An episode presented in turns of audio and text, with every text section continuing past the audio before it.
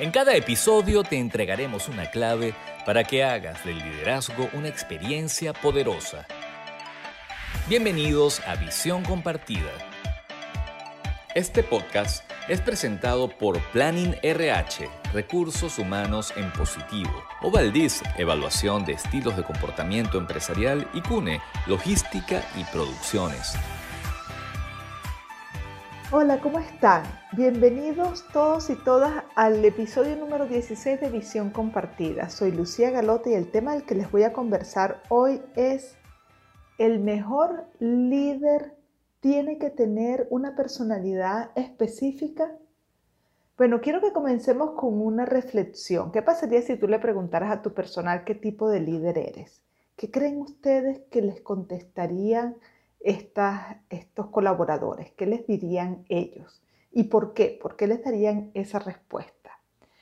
Bueno, el estilo de liderazgo lo constituye los tipos de comportamiento que cada uno de ustedes tiene con los demás, con su personal, a lo largo del tiempo, pero y esto es clave, es tal y como ellos lo perciben. No es lo que ustedes dicen, que es, sino es como ellos perciben ese comportamiento. Esto lo dice Ken Blanchard. Y para tratar el tema de hoy vamos a hablar de este gran gurú del liderazgo, este padre del liderazgo situacional. El liderazgo situacional nos va a servir hoy de referencia para tratar este tema. Cuando yo me formé en el liderazgo situacional, aprendí algunas cosas y una de ellas, y me ha servido por muchísimos años, es que el liderazgo en efecto no es un tipo de personalidad, sino una cantidad de estrategias y de herramientas que uno aprende como líder y que las utiliza en momentos adecuados. El liderazgo situacional es una de esas propuestas que nos brindan herramientas muy útiles para podernos desempeñar en este rol de líder de una manera mucho más acertada. Él plantea que el líder tiene eh, tres competencias centrales, pero en el podcast vamos a hablar principalmente de dos. La primera es diagnosticar y la segunda es la flexibilidad. La tercera tiene que ver con el llegar a acuerdos con el personal eh, tiene que ver con una manera de conversar con ellos, pero en, esa no la vamos a tocar en este podcast. Aquí vamos a hablar de diagnosticar y de flexibilidad. Esas dos habilidades que son fundamentales cuando tú trabajas con el liderazgo situacional, pero que además son muy eh, de sentido común porque aun cuando tú digas, no, yo no quiero aprender de liderazgo situacional, son muchas teorías, yo que voy a estar sabiendo de todas las teorías, bueno, estas dos habilidades te van a resultar muy obvias y muy de sentido común, el que tú las uses y el que puedas sacarle provecho en tu día a día. En este podcast las vamos a, a revisar. Obviamente, si tú quieres aprenderlas a usar de manera eh, ágil de, como un maestro, pues tienes que aprender los detalles de ellas, pero aquí las vamos a conocer. ¿Quieres saber los errores más frecuentes de los líderes en las empresas? Escucha con atención los imperdonables del liderazgo. En los imperdonables del liderazgo de este episodio quiero mencionar lo frecuente que es que personas controladoras que llegan a posiciones de jefe, de supervisores, de coordinadores, de gerente, sean de esa manera siempre con todo el mundo. Entonces, personas que les cuesta confiar en el otro y que por más que el otro esté demostrando maestría en lo que hace, que sean expertos en lo que están haciendo y ellos no dejan de dar instrucciones, de decir cómo se tienen que hacer las cosas, de estar encima de las personas. No déjeme decirle que no hay nada más desmotivante que un jefe repita una y otra vez las mismas instrucciones y que estén encima del personal cuando el personal tiene la capacidad para ser autónoma. Cuando ustedes pudiendo hacer un diagnóstico y darse cuenta que ese personal puede ser autónomo en esa tarea, si, eh, se dan cuenta de eso y siguen encima de ello, supervisándolo de manera estrecha, no hay nada más desmotivante y que te hace perder el entusiasmo que esa actitud del jefe.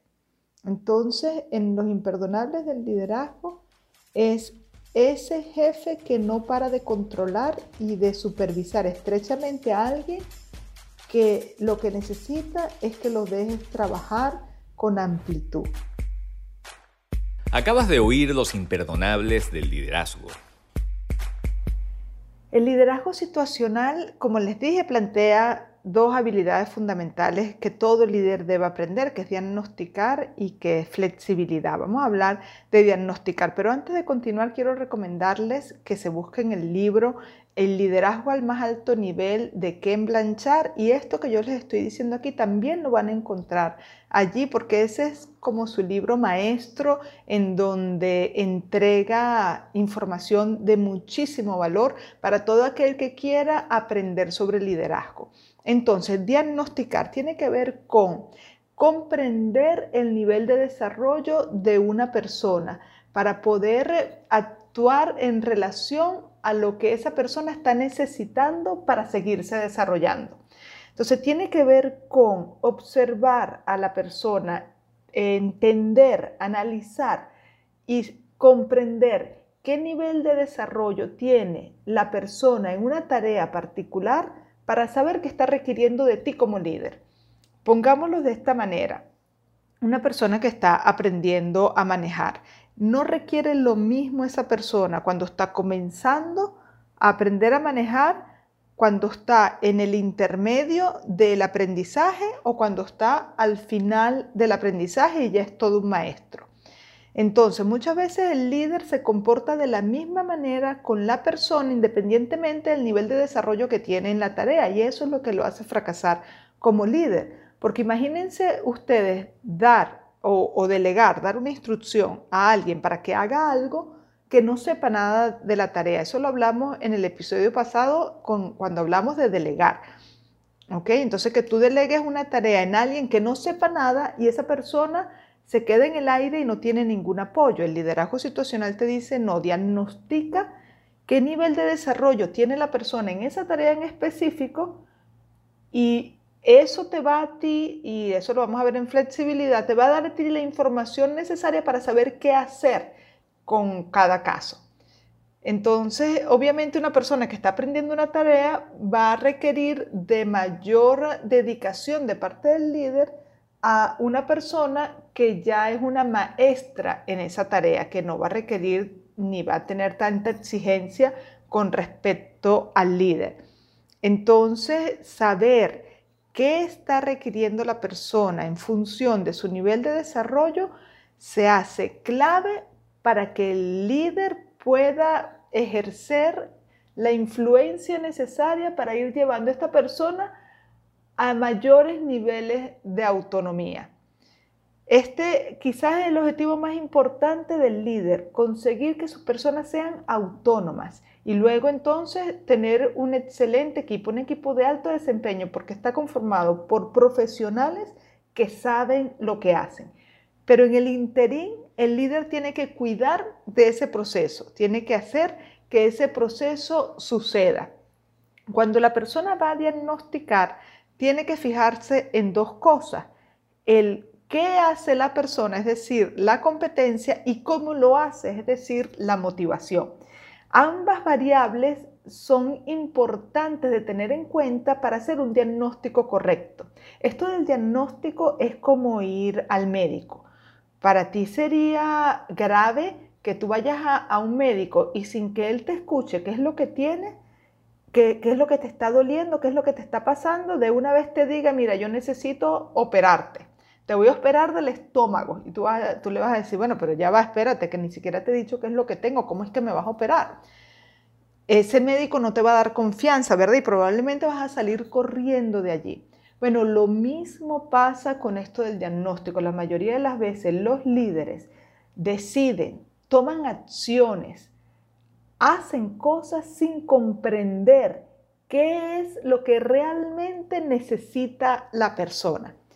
Entonces, ¿qué es lo que hay que ver?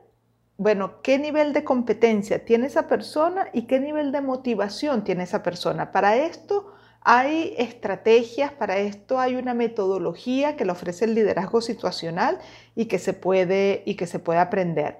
Pero el diagnóstico tiene que ver con saber qué nivel de desarrollo tiene la persona para poder elegir lo que esa persona necesita de parte del líder para sostener ese nivel de desarrollo, si es que ya llegó al máximo, o ir mucho más allá, ir evolucionando en el dominio de esa tarea. La actitud correcta en el líder produce resultados excelentes. A continuación, los aciertos del liderazgo. En una oportunidad conocí a alguien que era jefe de servicios generales de una empresa y me llamó poderosamente la atención porque si bien era una persona que estaba incluida en un programa de formación de líderes de, esa empresa y era la primera vez que se estaba formando en este tema, era una persona muy intuitiva con respecto a cómo tratar a su personal. Y si bien estaba eh, comenzando a adquirir ese pensamiento estratégico para poder ser aún mejor como líder, era alguien que era reconocido como una autoridad formal que las personas que trabajaban con él querían mucho, básicamente porque él estaba muy pendiente de lo que cada uno necesitaba y buscaba actuar consono en relación a eso. Es decir, sin darse cuenta, él, él hacía diagnóstico y él acomodaba, adaptaba su comportamiento, era lo suficientemente flexible como para acomodar su comportamiento a lo que su personal estaba necesitando. Entonces, si bien él se convirtió en una persona aún más estratega, él ya tenía esa intuición, ese olfato, esa forma de comportarse con la flexibilidad suficiente y la intuición necesaria para generar un ambiente de trabajo en donde la gente se sintiera cómoda porque estaban desarrollándose al lado, al lado de él. Acabas de oír los aciertos del liderazgo. Ya vimos cómo es que el líder, para poder decidir cómo comportarse con su personal, primero tiene que estar claro en el nivel de desarrollo que tiene cada uno en función de las tareas que les toca ejecutar.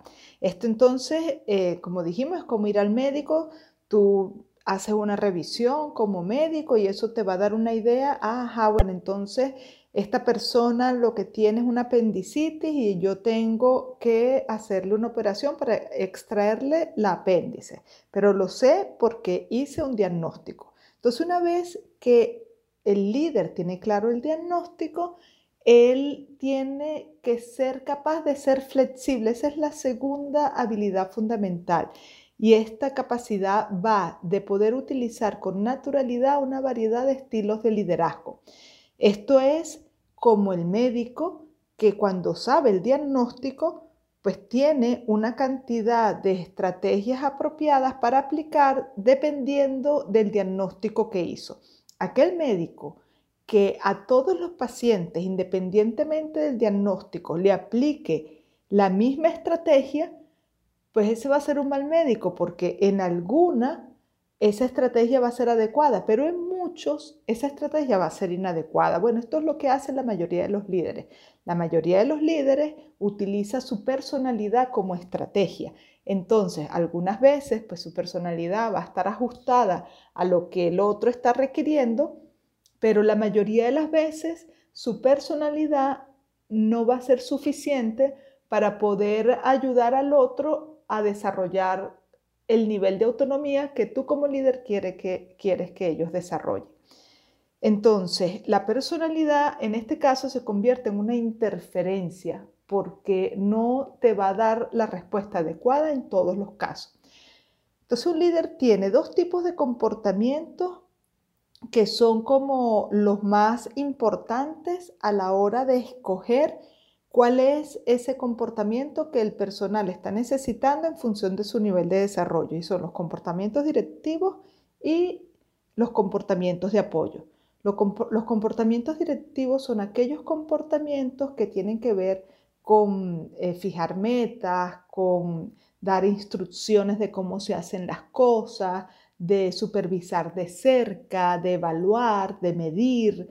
Y son esos comportamientos que requieren las personas principalmente cuando están comenzando a aprender una tarea. Es como cuando tú enseñas a alguien a montar bicicleta, pues al principio tú le das una cantidad de instrucciones, le dices cómo es que se hace, pero sería absurdo que tú tuvieras esa estrecha supervisión con alguien que ya es un experto montando bicicleta.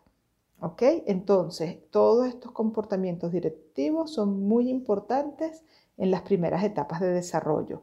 Y luego están los comportamientos de apoyo que tienen que ver más con una comunicación bilateral, con escuchar al otro, con darle aliento, con motivarlo, con permitir que el otro participe, con darles consejos, con incluirlos en la, en la toma de decisiones, ese tipo de comportamientos que van a empujar a la persona a arriesgarse en la autonomía y son útiles estos comportamientos cuando ya la persona ha adquirido la competencia y estamos queriendo que se sienta seguro en el uso de la competencia. Entonces, cada comportamiento, según el liderazgo situacional, lo que plantea es que cada comportamiento es útil en un momento específico de el momento en que la persona está en cuanto a su nivel de desarrollo de una competencia particular y que la flexibilidad que tenga el líder de utilizar un comportamiento en un momento adecuado y otro comportamiento en otro momento adecuado, eso va a hacer que ese líder sea una persona que ejerza influencia. La idea con el liderazgo situacional es que lo que la persona esté necesitando para ser cada vez más autónomo, para tener un mayor nivel de desarrollo, sea exactamente lo que el líder le ofrezca. Si la persona está necesitando dirección, pues que el líder sea capaz de saberlo a través de un buen diagnóstico y le ofrezca dirección. Pero si la persona lo que está necesitando es más apoyo, que el líder pueda ofrecerle apoyo porque a través del análisis y la observación del comportamiento de la persona, el líder se dio cuenta que lo que esta persona estaba necesitando es apoyo. Por supuesto, este podcast apenas es la punta del iceberg de lo que es el liderazgo situacional. Esto está lleno de muchas opciones, de una gran posibilidad de combinar estrategias, de profundizar en los niveles de liderazgo y en los estilos de liderazgo y en los niveles de desarrollo que puede tener la persona, porque cada nivel es un mundo con, sus eh, eh, características particulares y cada estilo de liderazgo es un mundo también con sus descriptores particulares, pero esto en el podcast es una breboca para que ustedes puedan sentirse estimulados de, estudiar esta propuesta de Ken Blanchard en cuanto a, lo que es el liderazgo que él propone, que es el liderazgo situacional. Bueno, con esto hemos llegado al final del podcast. Espero que les haya gustado, que les sea de utilidad. Pónganle like, suscríbanse al canal, compartan la información. Bueno, eh, ya ustedes lo saben porque se los he comentado en otros episodios que ya está a la venta el libro GPS empresarial que escribí con mi colega y amiga María Gabriela Undreiner. En alguno de los podcasts más adelante hablaré específicamente de, de esta metodología del GPS y también, bueno, está disponible todos los servicios que implican el aprender sobre liderazgo, la mentoría de liderazgo y la consultoría en las organizaciones para que puedan alcanzar el máximo desarrollo de las competencias que el personal tiene y que el líder puede desarrollar. Bueno, Será entonces hasta la próxima semana y ya desde ahorita son todos bienvenidos para el próximo episodio. Que estén muy bien. Nos despedimos a nombre de todo el equipo de Visión Compartida y de nuestros patrocinantes, Planning RH, Recursos Humanos en Positivo, Ovaldiz, Evaluación de Estilos de Comportamiento Empresarial y CUNE, Logística y Producciones.